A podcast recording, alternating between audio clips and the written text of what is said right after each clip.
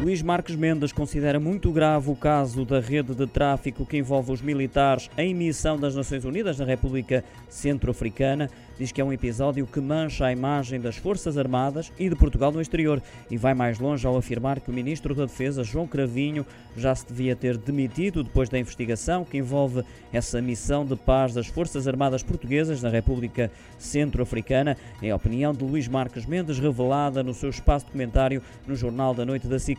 O antigo líder do PSD sublinhou que João Cravinho teve uma falta grave, já que em vez de ter informado o Primeiro-Ministro e o Presidente da República, transmitiu essa informação às Nações Unidas.